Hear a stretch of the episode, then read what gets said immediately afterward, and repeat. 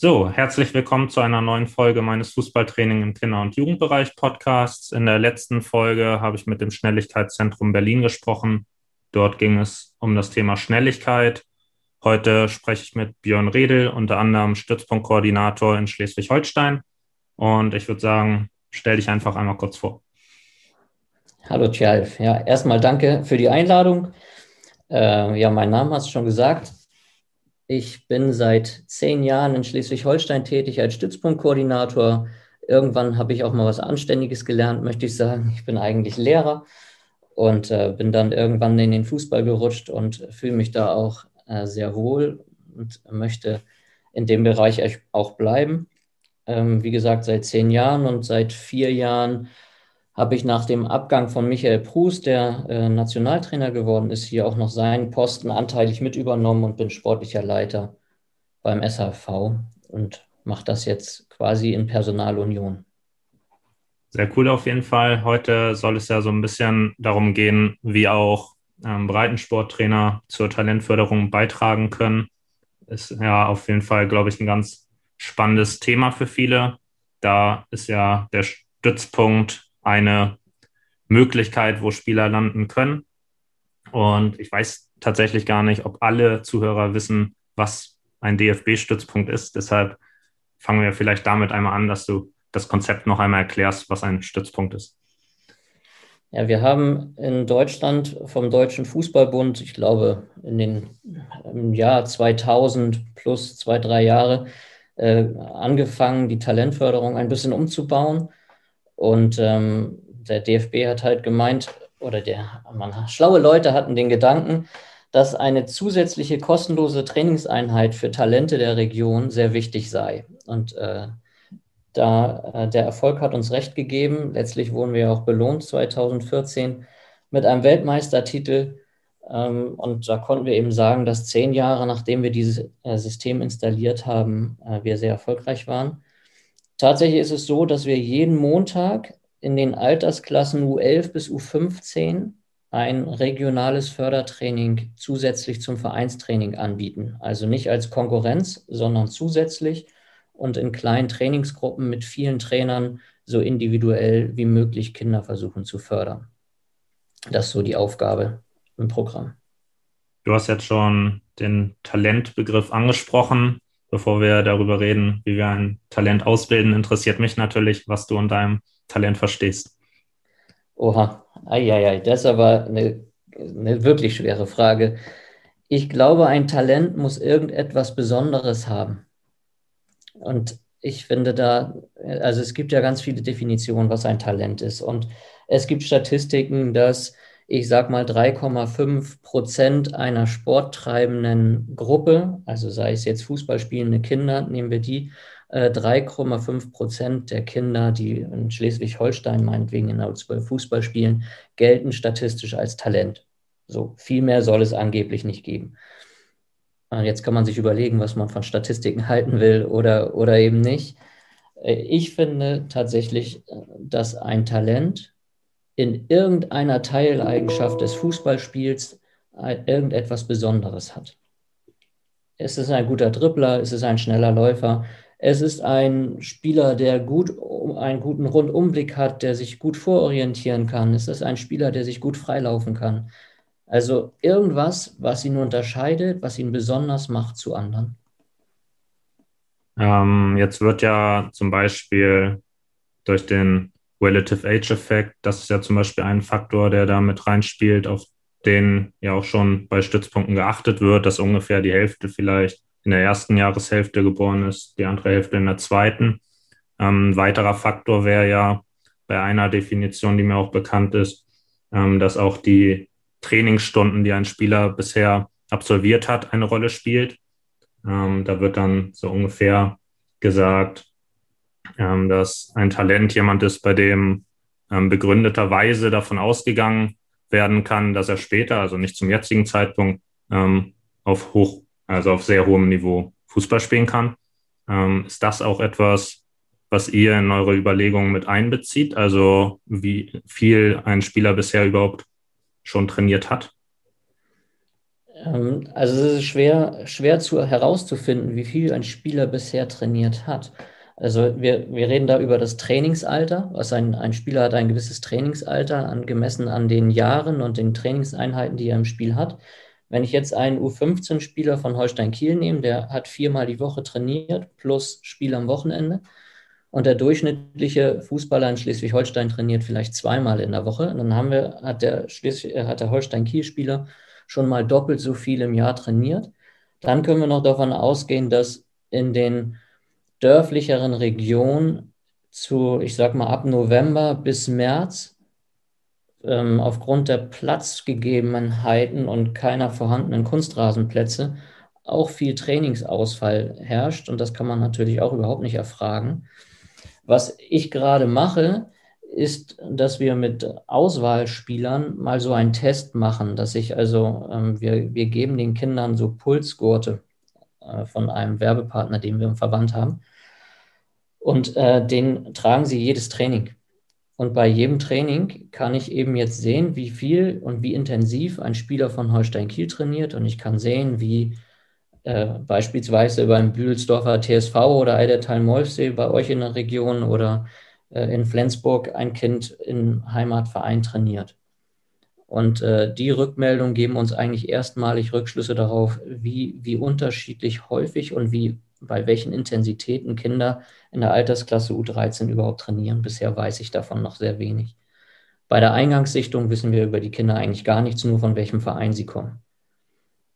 So, aber wenn ich jetzt sage, ich bin äh, eben Trainer der Landesauswahl und ich nehme nehm eine, eine Vergleichsgruppe, ich nehme Spieler von Holstein Kiel und ich habe einen genauso talentierten, genauso guten Spieler in meinen Augen in einem Amateurverein, dann ist die Prognose für den Spieler im Amateurverein natürlich ungleich höher, weil der bisher erheblich weniger trainiert wurde. Also könnte man davon ausgehen, dass das Potenzial nach hinten raus noch größer ist als ein Spieler, der eigentlich schon am Limit trainiert ist. Ich würde gern noch einmal zurückkommen auf das, was du mit der einen Waffe, die ein Spieler haben kann, angesprochen hast. Ähm, ja, das ist ja oft so, dass man vielleicht seine Periodisierung hat und dann gleichmäßig übers Jahr verteilt ähm, die verschiedenen möglichen Schwerpunkte trainieren möchte. Seitz war es meiner Meinung nach von Bayern, der mal gesagt hat, ähm, dass man seines Erachtens vielmehr die Stärken als die Schwächen eines Spielers in den Vordergrund rücken sollte. Ähm, also würdest du sagen, dass nicht eher so der Allrounder, der in allem Gutes gesucht wird, sondern eher diese eine Waffe? Vielleicht können wir das nochmal ein bisschen differenzieren. Äh, auch das ist, glaube ich, eine, äh, eine Philosophiefrage. Der Jochen äh, trifft da schon so den Kern, dass wir, wenn wir Spieler optimal fördern wollen, also ihnen ein gutes Gefühl geben. Und ich glaube, ähm, du selbst als Schüler kannst auch noch sagen, du hast am besten gelernt bei den Lehrern, die du magst. Und ich glaube, Spieler lernen auch am besten bei Trainern, die sie mögen, die sie positiv ansprechen und nicht nur kritisieren. Wir neigen halt immer dazu, und das ist, glaube ich, so ein, so ein deutsches Problem auch, dass wir gerne die Schwächen schwächen wollen und vergessen, die Stärken zu stärken.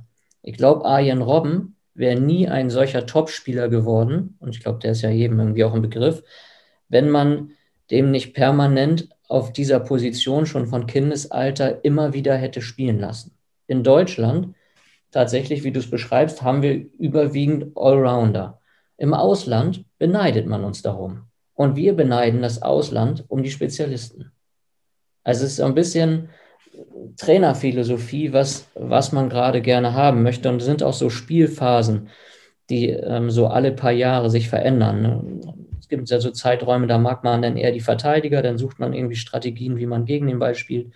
Und dann gibt es eben die Spieler, die den Unterschied ausmachen. Und dann kommt plötzlich Messi und dann muss man sich wieder was Neues überlegen, wie man den verteidigt. Und ja, wie man so ein Messi ausbildet, meiner Meinung nach, das geht nahezu nur über Stärken, Stärken. Das ist sicherlich ein Spieler gewesen, an dem hat man nicht viel kritisiert. Das äh, bringt uns vielleicht auch so ein Stück weit zu dem Punkt Sichtung. Wenn du schon sagst, dass es Philosophiefrage ist, dann ist Sichtung ja wahrscheinlich auch ein sehr subjektives Thema. Ähm, Gibt es da also wenn ich mir zum Beispiel einen Stützpunkt in Schleswig-Holstein vorstelle und in einem anderen Bundesland, ähm, wird man da ähnlich sichten? Gibt es da dann sehr große Unterschiede? Ist ja vielleicht für einen Trainer, der seinen Spielern helfen möchte, dahin zu kommen, ja eine sehr interessante Frage. Ja, Chalford, also der Wunsch ist natürlich, dass wir alle nach gleichen Kriterien sichten. Aber letztlich ist es immer ein subjektiver Eindruck. Also jeder Mensch hat ja gewisse Vorlieben und überall in Deutschland arbeiten eben, wir haben, glaube ich, aktuell 1000 Stützpunkttrainer. Das sind ja alles unterschiedliche Menschen. Nichtsdestotrotz sind sie ähnlich ausgebildet. Und ähm, also ich habe schon die Hoffnung, dass jeder nicht im Sinne einer mannschaftlichen Ausbildung denkt. Also so weit sind wir, denke ich, längst, dass es nicht mehr darum geht, dass ich mir eine Stützpunktmannschaft zusammenstelle auf unterschiedlichen Positionen und dann versuche, gegen andere zu gewinnen, sondern tatsächlich das Talent zu finden, unabhängig von seiner Position erstmal. Und dann geht es eben darum, sich Fußballspiele anzugucken und nicht immer nur bei seinem, seinem Blick dem Ball zu folgen, sondern mal fünf bis zehn Minuten, je nachdem nach Spieldauer, bei einem Spieler zu bleiben und zu gucken, was macht er denn ohne Ball was macht er gegen den Ball? Was macht er, nachdem er den Ball abgespielt hat? Was macht er, wenn er den Ball bekommt? Also wie sind so Anschlusshandlungen? Wie ist Freilaufverhalten? Ob er da, einige Kinder sind auch schon mit elf, zwölf Jahren schon so weit, dass die so viel Spielverständnis mitbringen und alleine Anschluss halten, wenn der Ball in der gegnerischen Hälfte ist. Andere bleiben am eigenen Strafraum stehen. Und dann weißt du wieder nicht, was hat der Trainer denen gesagt beim Sichten wenn ich am Rand stehe und da stehen zwei Kinder am Strafraum am eigenen, dann äh, muss ich ja auch immer noch berücksichtigen, was ha haben die vielleicht von, von ihrem Trainer für eine klare Ansage bekommen. Wie hat er gesagt, du darfst nicht über die eigene Mittel, äh, mit, über die Mittellinie rüber aus der eigenen Spielhälfte raus oder du musst an deinem eigenen Strafraum bleiben als Verteidiger. Und das ist dann ganz schwer, die Kinder zu beurteilen. Und so kommen sie dann auch manchmal zu uns mit ganz unterschiedlichen Voraussetzungen. Und äh, deswegen glaube ich auch nicht, dass man bei einem einzigen Sichtungstraining alle findet. Die Aufgabe von uns Stützpunkttrainern und von mir ist ja, regelmäßig nachzuschauen und auch im heimischen Umfeld, wo sich Kinder wohlfühlen. Wenn es jetzt darum geht, wie wir ein solches Talent ausbilden, also du hast ja von einer Waffe gesprochen, die nehmen wir jetzt mal als Definition für ein Talent. Ähm, wenn wir das ausbilden wollen, dann stehen wir als Trainer so ein bisschen vor der Herausforderung, dass natürlich jeder Spieler seine eigene Waffe hat. Ähm, mhm. Das heißt, wir können nicht sagen, ja, wir trainieren jetzt die Finte, das ist die Stärke von allen, ähm, sondern jeder hat seine eigene. Ähm, da wäre vielleicht ein interessantes Thema, wie man im Training, in der Praxis dem am besten gerecht werden kann, ist dann diese klassische Periodisierung doch das Richtige oder äh, würdest du da anders herangehen? Genau. Ja, also erstmal finde ich, dass die Gedanken, die du dir machst, glaube ich, ein Großteil der Trainer sich noch gar nicht machen, weil das ist ja schon mal eine veränderte Haltung. Also du, das ist ja eine Haltung, die nur darum, darauf zielt, einen Spieler zu verbessern. Und bisher ist es ja doch, glaube ich, noch herrschende Meinung, dass ich Mannschaftstrainer bin und versuche mit meiner Mannschaft möglichst erfolgreich Fußball zu spielen. Und äh, wenn wir es geschafft haben, diese Haltung zu verändern, und da sind wir, glaube ich, international also ich glaube, das ist ein, einer der Bereiche, wo wir im, in der Trainerausbildung international noch äh, ja, Nachholbedarf haben, dass wir es hinbekommen, vom Ergebnis eher wegzugehen, die Spieler individuell zu verbessern. Und das heißt nicht, dass wir nicht äh, den Spielern auch implementieren wollen, gewinnen ist wichtig.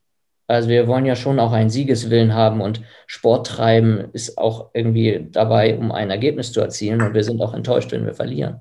Das heißt aber ja nicht, dass ich Spieler auf Positionen einsetze, nur damit ich gewinne, weil ich glaube, dass das für die Mannschaft wichtig ist. Ich aber glaube, dass der Spieler später nicht, äh, äh, weiß ich nicht, Sechser spielen wird, sondern Rechtsverteidiger. Aber bei mir brauche ich den im Zentrum, weil damit gewinne ich Spieler, Spiele, aber ich weiß, später wird er da nie spielen. Dann ist es für eine veränderte Haltung, ne, wenn, ich, wenn ich da erstmal drüber nachdenke. Äh, jetzt musst du nochmal sagen, wie die Frage war. Jetzt habe ich geplappert. Genau, die Frage war, wie man dem gerecht werden kann, dass eben jeder Spieler seine eigene Waffe hat. Ähm, das wäre dann vielleicht, also das Paradigma ist ja so ein bisschen, ich arbeite an meinem einen Schwerpunkt ähm, dann werde ich dem ja vielleicht gar nicht gerecht. Also vielleicht ja. Praxistipps für diese Problematik. Ist, ist tatsächlich ein, ein wichtiges Thema, denn wenn wir so einen Rahmenplan haben, wie du es sagst, dann machen wir ja alle Spieler gleich. Dann sind wir wieder genau in diesem Punkt. Nichtsdestotrotz glaube ich, dass äh, Spieler auch ein Stück weit von allem mh, hm, etwas wissen sollten. Ich kann aber ja in bestimmten Spielformen und Übungsformen bestimmte Spieler nach ihren Stärken ansprechen, von denen ich glaube, dass sie die besonders können. Also wenn wir jetzt zum Beispiel waren eben bei Robben, wenn wir den wieder nehmen, dann kann ich natürlich Ian Robben ständig sagen, du musst auch verteidigen, du musst für deine Mannschaft nach hinten arbeiten. Ich kann ihm aber auch positiv sagen, wenn du deine Stärke, nämlich dein offensives 1 gegen 1 nach innen ziehen und aufs Tor schießen, ins lange Eck geschlänzt, wenn du diese Stärke für uns einbringen möchtest, dann brauchen wir häufiger den Ball. Und wenn wir häufiger den Ball haben, kannst du diese Stärke wieder nutzen. Also, wenn du mit uns nach hinten arbeitest, kannst du fürs Team deine Stärke wieder nutzen. Ich kann einem Spieler also auch positiv äh, quasi verkaufen, dass er etwas anderes zusätzlich leisten muss. Und das äh, sicherlich ist im Coaching eine Veränderung. Also die Stärke immer als Kern, als Kern nehmen und daran dann eben mit dem Spieler zu arbeiten. Aber dafür müsste jeder Trainer überhaupt erstmal rausfinden, was die Stärke seines eigenen Spielers ist. Und wenn jeder Spieler, Trainer das geschafft hat, eine Stärke bei seinem Spieler zu finden, und ich glaube, ich weiß jetzt nicht, äh, wie viele Trainer dir jetzt in deinem Podcast hier zuhören, aber wenn sich jetzt jeder Trainer hinsetzt und sagt, ich suche mir mal die zentrale Stärke meines Spielers, dann ist er wahrscheinlich erstmal beschäftigt. Und wenn er die hat, dann kann er den Spieler, glaube ich, viel besser trainieren. Ähm, vielleicht auch ein, also du hast ja jetzt bisher, sage ich mal, nur über das Coaching gesteuert, wie man dem gerecht werden kann. Hast du auch noch ähm, Ideen, wie man vielleicht über ja, die Art der Trainingsform ähm, dieses Thema nochmal anvisieren kann? Im Kinderfußball, und also du redest ja davon, wie man Kinder dazu begleiten kann, zum, zum äh, Stützpunkt zu kommen oder daran zu gelangen, ist es, glaube ich, noch zu viel gang und gäbe, dass wir mit Spielern isoliert üben. Also, ich sage mal ganz banal, dass wir die Spieler gegenüber hinstellen und die sich die Bälle hin und her passen. Das kommt einerseits im Fußball nicht so oft vor und zweitens muss der Spieler keine Entscheidung treffen. Und dieses Entscheidung treffen ist, glaube ich, das ist der Kern des Fußballspiels. Also wenn man so ein Drei-Phasen-Modell nimmt, dann sagt man, jeder Spieler nimmt wahr. Also wir nehmen eine Spielsituation wahr. Danach müssen wir dann entscheiden, wie möchten wir diese Spielsituation lösen und dann setzen wir das um. Das heißt, wir sind dann aktiv auf dem Platz. Und eine Passform, wo wir sagen, wir passen im Viereck äh, einmal rum und laufen den Ball immer nach, führt immer nur zum Wahrnehmen, das heißt, ich bekomme den Ball und zum Ausführen. Aber wir müssen keine Entscheidung treffen, weil die hast du als Trainer vorweggenommen. Du hast dem Spieler nämlich permanent gesagt, was er tun muss. Er muss den Ball annehmen und mit dem zweiten Kontakt weiterspielen. Und er muss nicht einmal überlegen, er muss überhaupt keine Entscheidung treffen. Während wenn du dies Gleiche machst, quasi als ein Rondo und die spielen da vier gegen eins und da ist nur ein einziger Störspieler, ist es eigentlich genau das Gleiche. Der Ball kann immer noch im Kreis laufen, aber wenn ein Störspieler da ist, muss man vielleicht einmal abbrechen und in die andere Richtung spielen. Und schon dann hat der Spieler eine Entscheidung treffen müssen, der den Ball hat. Und ich glaube, dass wir die Spieler im Training permanent vor Entscheidungen stellen müssen. Und deswegen äh, ist auch der, der Kern dessen, was wir gerade im, im Kinderfußball eben auch auf äh, DFB-Ebene ganz national versuchen, eben diese 3 gegen 3 Spielform äh, in, in den Bambini- und F-Jugendspielbetrieb zu bringen, damit Kinder eben häufiger den Ball haben und mehr vor Entscheidungen gestellt werden. Also wenn ich, wenn du mich fragst, was kann ich als Trainer tun, dann äh, stell deine Spieler vor Aufgaben, wo sie Entscheidungen treffen müssen, die so spielnah wie möglich sind. Jetzt ähm, hast du ja schon gesagt, dass ähm, das Positionsspezifische noch gar nicht so die Rolle spielt. Trotzdem würde ich mich gerne nochmal auf eine Positionen beziehen, die vielleicht manchmal ein bisschen vergessen wird. Das ist der Torspieler. Ähm, vielleicht kannst du da nochmal zu sagen, was einen besonderen Torspieler heutzutage ausmacht? Ich finde erstmal interessant, dass du Torspieler sagst. Damit geht es schon mal, damit geht's schon mal los. Du, du bist gerade, du bist gerade im Ausbildungslehrgang zum, zum Torwarttrainer. Das habe ich mitbekommen. Von daher wahrscheinlich geimpft. Aber Bälle halten darf er auch noch, ne? Also nicht nur Spieler sein. Ist erlaubt, habe ich aber tatsächlich auch schon ähm, Lehrgang gesagt. Also. ja, ähm, der, der, die, die Besonderheit der Position, diese zu trainieren, oder ähm, worum geht es dir jetzt bei der Frage? Ähm, nee, wie eingangs habe ich dich ja gefragt, was für dich ein Talent ist. Mhm. Ähm, jetzt ist es beim Torspieler oder meinetwegen auch Torwart. Ähm, ja, ein bisschen ähm, anders vielleicht. Darüber haben wir tatsächlich auch im Lehrgang gesprochen. Bei einem Feldspieler kannst du vielleicht so von der einen Stärke ausgehen. Allerdings ist es beim Torwart ja vielleicht ein bisschen problematisch, wenn er jetzt super stark im linken Eck ist, aber dann im rechten dafür total schwach. Da kann man das vielleicht nicht so gut drauf übertragen. Deshalb, ähm, was macht für dich ein Talent im Kontext Torwart ähm, heutzutage aus? Erstmal finde ich, ist das eine total spezifische Position, die Fachläufe Leute eigentlich in der Beurteilung bedarf. Wir haben in der Vergangenheit an unterschiedlichen Stützpunkten auch mal ähm, Tests gemacht, wo wir jeden Feldspieler ins Tor gestellt haben. Also wir reden jetzt über Altersklassen U11 und U12 und dabei gesehen, dass der Torwart, der eigentlich vorgestellte Torwart, nicht regelmäßig nicht der beste Torwart war, sondern meistens war es auch einer der besseren beweglichen Feldspieler. Also der konnte, hatte vielleicht nicht die Fangtechniken, wenn der Keeper schon mal äh, ein bisschen Torwarttraining bekommen hat. Aber dieses Fallen, Aufstehen zu beiden Seiten, Mitspielen war eben dem Feldspieler, ähm, ist ihm einfacher gefallen. Und man hätte eigentlich einen anderen Torwart als Stützpunkttorwart sozusagen eingeladen, wenn der nicht eigentlich Feldspieler gewesen wäre. Und von daher finde ich, ist die, die Frage tatsächlich schwer, schwer zu beantworten, im Kindesalter den richtigen Torwart herauszufinden. Vielleicht muss es einer sein, der tatsächlich richtig erkennbar Lust auf die Position hat und nicht da reingestellt wurde, weil gerade kein anderer da war. Sondern er von sich aus sagt, ich möchte fallen, springen, werfen, ich möchte mit Stürmern zusammenprallen und ähm, ich stehe da drauf. Ein bisschen verrückt sein, wie man dem Torwart vielleicht auch immer nachsagt, nachsagt. Und die Torwart-Grundtechniken, glaube ich, sind in der U12, U13, U14 sehr, sehr gut erlernbar. Ähm, du hast ja gerade angesprochen, ähm, dass vielleicht ein Torwart richtig Bock auf diese Position haben sollte. Das hat mich gerade nochmal auf eine weitere Frage gebracht. Also es wird ja so in der Gehirnforschung davon gesprochen, dass man gerade dann besonders gut lernt, wenn man mit Freude bei der Sache ist. Ähm, das Entscheiden hast du ja schon angesprochen und ich glaube auch definitiv, dass eine Spielform einem Spieler immer mehr Freude bereitet als eine isolierte Übungsform. Ähm, vielleicht hast du ja noch weitere Praxistipps, wie man ja diese Spielfreude vermitteln kann, ohne gleichzeitig zu sagen, ja, wir schmeißen nur den Ball in die Mitte, habt mal Spaß. Ähm, genau. Ja, aber tja, Spielfreude, also bei all dem, was wir gesagt haben, sage ich, ist der Trainer der Schlüssel für all das. Wenn wir uns um unsere Spieler so kümmern, dass wir sie so ansprechen können, wie sie es brauchen. Also ich sage ich sag dir ein Beispiel.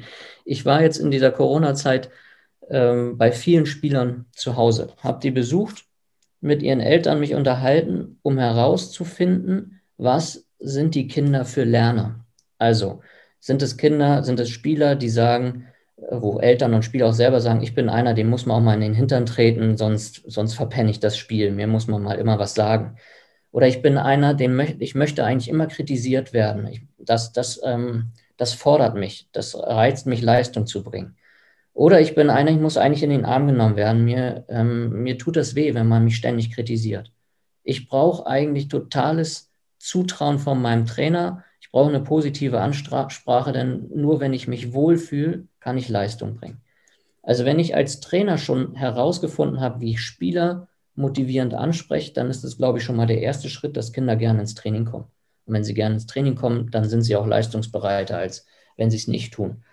Und dann kann ich über motivierende Spielformen, glaube ich, nahezu jeden Spieler packen. Das kann entweder über Belohnungsmodelle sein, wie Gewinner bekommt. Ich kann äh, Spieleranzahlen verändern, also Unter- oder Überzahl, um so Reizpunkte zu setzen, zu sagen, komm, ihr zwei verteidigt jetzt mal gegen die drei. Wenn ihr es schafft, 30 Sekunden zu null zu spielen, dann ist das und das. Also immer mal wieder im Training eine Form machen, die die Jungs und Mädels nicht kennen und sich aber äh, gefordert sind, alles reinzuhauen. Und dann erkennst du auch Spielertypen. Also du, du erkennst dann ja auch Aufgeber und du erkennst welche, die genau das haben wollen. Und für die Folgeaktion kannst du dann eben die Aufgeber wieder in andere Spielformen packen, wo sie vielleicht ähm, ihre Stärken sehen wo sie dann eben nicht aufgeben, weil dann hast du halt einmal rausgefunden, oha, das war ein bisschen drüber, das war zu viel, das demotiviert er, dann muss ich für den was anderes finden. Also du, du musst halt bei der Unterschiedlichkeit deiner Spieler versuchen, Formen zu finden, wo du sie möglichst alle erwischt. Und nur einen Ball reinwerfen ist sicher nicht die Lösung, ist aber oftmals besser, als im Viereck zu passen. Ähm, Bisher haben wir uns nur auf den DFB-Stützpunkt bezogen. Zur Talentförderung gehören aber ja auch die Nachwuchsleistungszentren. Wir haben auch davon gesprochen, dass ja der einzelne Spieler im Mittelpunkt stehen sollte und noch nicht so sehr die Mannschaft. Jetzt ist das vielleicht im DFB-Stützpunkt ein bisschen einfacher als im Nachwuchsleistungszentrum. Glaubst du, dass das dort in der Praxis, also einmal, dass dieses Mindset bei den Trainern da ist, das äh, merke ich, glaube ich, schon, wenn ich mich mit NLZ-Trainern unterhalte. Ähm, glaubst du aber, dass es ja in der Praxis auch wirklich so aussieht, dass, äh, weil, äh, ja, also es kommt natürlich von der Altersklasse, hängt es ein bisschen ab. Aber wenn es um Auf- und Abstieg geht, was jetzt ja abgeschafft werden soll, glaube ich, teilweise, ähm, dann ist das natürlich ein bisschen schwerer. Ähm, genau. Vielleicht dazu nochmal, wie sieht das in NLZs aus? Wie stark gewichtet ist das vielleicht dann? Also wie stark ist die Mannschaft vielleicht doch gewichtet? Weil da musst du ja doch ein bisschen gucken, dass ab einer bestimmten Altersklasse, dass ich meinen Mittelfeldspieler habe, dass ich meinen Stürmer habe. Genau, wo sind da die Unterschiede? Das Entscheidende hast du eigentlich schon gesagt, dass es, glaube ich, altersabhängig ist. Also wenn ich, wenn ich U17, also B-Jugend-Bundesliga-Trainer bin, dann weiß ich aber ja auch, dass ich ähm, hauptamtlich tätig bin. Das heißt, ich bin ja auch für den Ver Erfolg meiner Mannschaft ein Stück weit verantwortlich und das ist mein Beruf und das ist auch eine Drucksituation für den handelnden Trainer. Und in der U17 ähm, haben wir ja schon teilweise Spieler in der Bundesliga, die äh, als Profi schon ihr Geld verdienen. Das heißt, als U17-Spieler, denke ich, ist dann auch irgendwann mal der Zeitpunkt, wo wo ähm, der, der Druck in den Verein wächst. Das ähm, heißt aber nicht gleichbedeutend, dass ich das gut finde, sondern dass das, glaube ich, die Realität ist. So dass es äh, inzwischen, inzwischen so ist. Bei den kleineren, also sagen wir U11, 12, 13, glaube ich schon, dass die handelnden Trainer überwiegend den, ähm, das Kind, den Spieler als Individuum betrachten und ihn auch bestmöglich fördern und fordern wollen. Nichtsdestotrotz sind dann natürlich auch mal wieder so Spiele, ich sag mal so Derbys, ohne dass ich das jetzt sicher sagen kann, aber ich sag mal, wenn äh, die U13 von Dortmund gegen Schalke spielt, dann geht es schon auch darum, dass die Trainer gewinnen und dann werden die großen Bullen auf dem Platz stehen, denke ich, und die kleineren Spieler, die vielleicht im Moment noch überrannt werden, werden erstmal nicht mitspielen dürfen. Das kann ich aber, also ich kann das nicht sicher sagen, weil ich es nicht mitbekommen habe, aber ich glaube, dass äh, das im Moment noch überwiegend die Realität ist. Und diesen Druck haben wir am Stützpunkt überhaupt nicht. Also als Verbandstrainer habe ich den auch nicht. Ich kann auch, ich kann auch Auswahlspieler für die schleswig-holsteinische Landesauswahl einladen. Und wenn wir in Duisburg bei deutschen Meisterschaften auflaufen und dort, äh, weiß ich nicht, 15 davon 21 Landesverbänden werden, dann äh, ein einziger Spieler von uns vielleicht eine Sichtung zur Nationalmannschaft bekommen hat, dann haben wir unseren Auftrag letztlich erfüllt. Dann ist es toll für den Spieler und alle anderen haben ihn eben dabei unterstützt, dass er eben diese Möglichkeit bekommt. Und dann ist es eine tolle Sache und ob ich dann 15. werde oder Zweiter, spielt dann letztlich keine Rolle. Und für den äh, handelnden Trainer am NLZ aber denke ich schon ab, ab der Hauptamtlichkeit, das ist oftmals ab der U15 C-Jugend Regionalliga, glaube ich schon, dass es da schon um Nicht-Abstieg geht oder für Top-Vereine eben um die Meisterschaft. Bevor wir zur Abschlussfrage kommen, wird mich jetzt noch einmal der Sprung vom DFB-Stützpunkt zur Landesauswahl interessieren.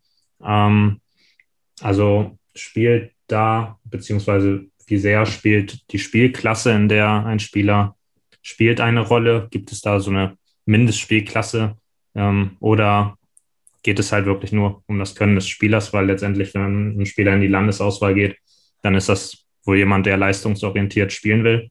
Ähm, genau. Auch da bei den jüngeren Jahrgängen, U12, U13, Eingangssichtung, U13 zur Landesauswahl, spielt die Spielklasse und der Verein überhaupt gar keine Rolle. Der Verein sowieso grundsätzlich spielt überhaupt keine Rolle. Die Spielklasse dann irgendwann schon, aber das ist auch so ein ja, eigentlich ist es ein selbstregulierendes System, weil die ähm, Spieler, die ehrgeizig und talentierter sind als andere, sich automatisch Vereine suchen, die in höheren Spielklassen spielen.